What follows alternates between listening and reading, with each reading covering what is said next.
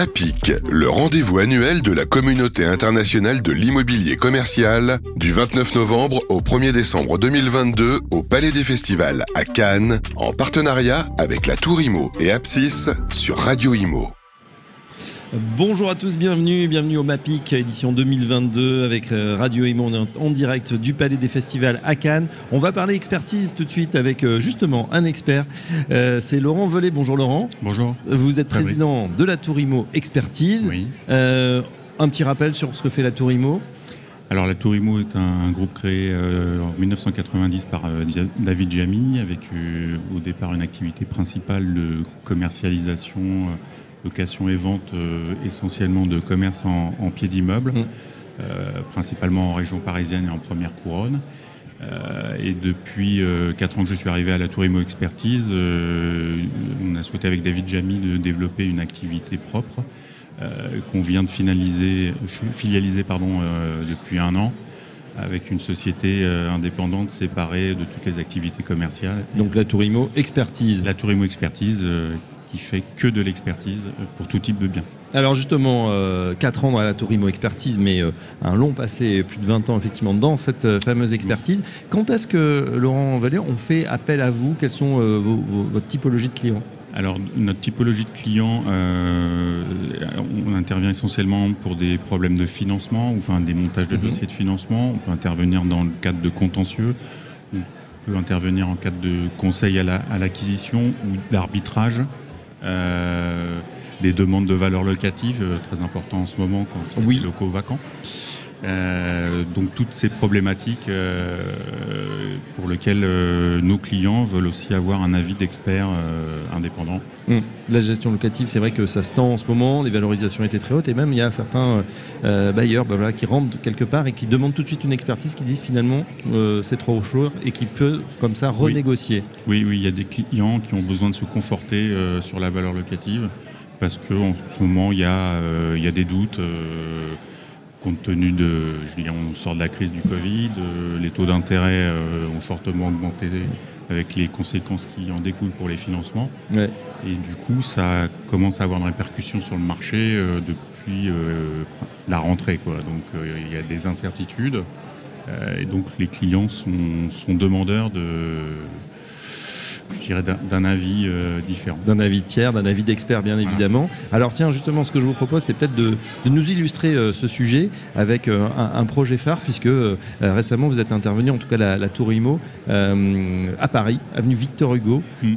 Racontez-nous le, projet, comment vous l'avez justement dimensionné, expertisé peut-être. Je l'ai expertisé. c'est un projet qui était, où il y avait une acquisition dans le cadre, je dirais, d'un club deal euh, sur une, boutique euh, assez emblématique, c'est paru dans la presse, donc c'est l'ancienne boutique Pinet. Mhm. Euh, et il y avait une valorisation à faire du bien avec une transformation à l'intérieur qui influait sur la valeur locative potentielle et du coup bien sûr sur la valeur vénale du bien. D'accord. Du coup, comment on fait dans ces cas-là? Parce que évidemment, il y a, l'objet aussi qui va, qui va changer, euh, l'activité, il y a, des locaux, il y a un foncier, il y a du bâti. Euh, c'est ça que vous essayez de, prendre en compte? Oui, il y a deux approches. Il y a déjà euh, valoriser mmh. en l'état enfin la valeur locative et la valeur vénale du bien. C'est-à-dire si on touche à rien Si on touche à rien, si ça reste dans son jus, mmh. qu'est-ce que ça vaut? Après, il y a un projet euh, il nous faut analyser le projet pour euh, se dire, voilà, potentiellement, euh, la valeur locative pourra être portée à un tel niveau parce qu'on va supprimer des, on va valoriser bien. des, poteaux porteurs, on va créer une surface uniforme sans, cassure. Ah, on peut enlever des poteaux porteurs on peut, chose, ça, dépend de, ça dépend de la structure du bien.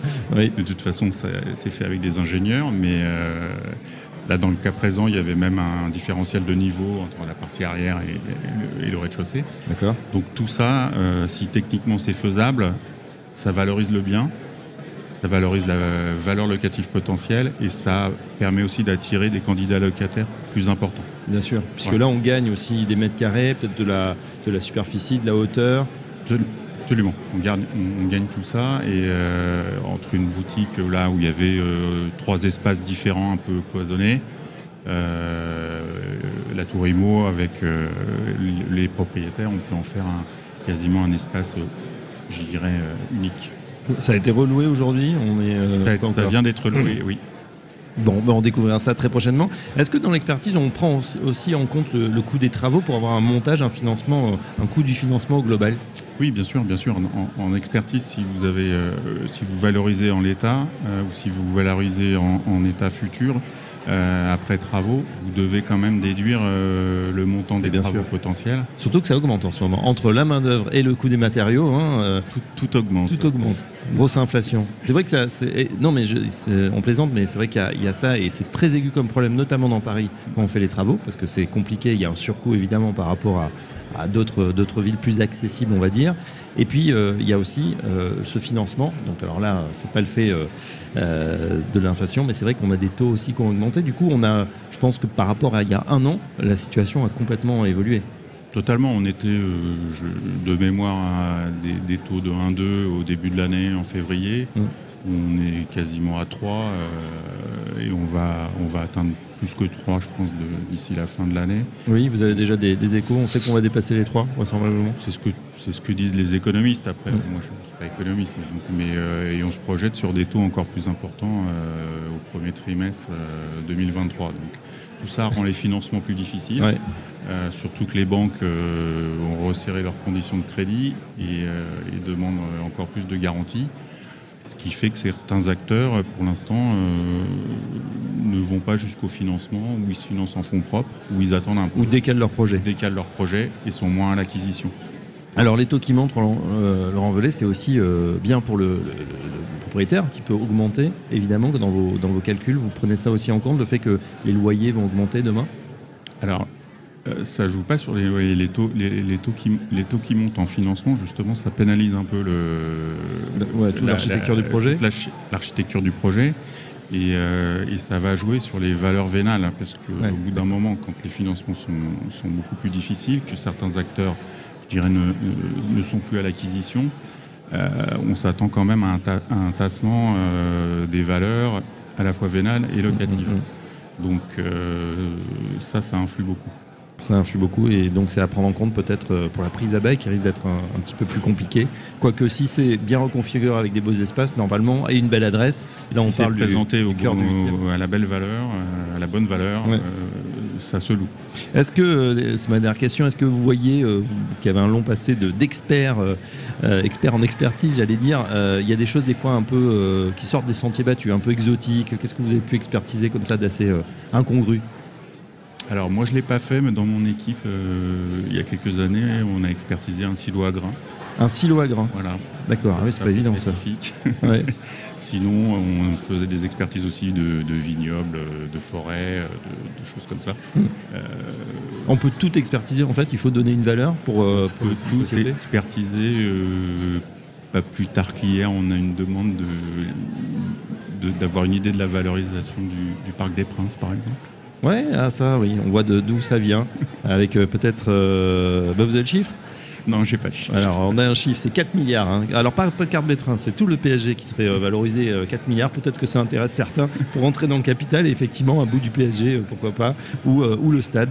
mais c'est vrai que ça fait partie de grands, petits, du commerce jusqu'aux plus grands équipements. Effectivement, tout se expertise et se valorise. Ben, un grand merci pour cet aperçu de votre métier. Laurent Velay, je rappelle que vous êtes président de la Tour IMO Expertise et à très bientôt sur notre antenne.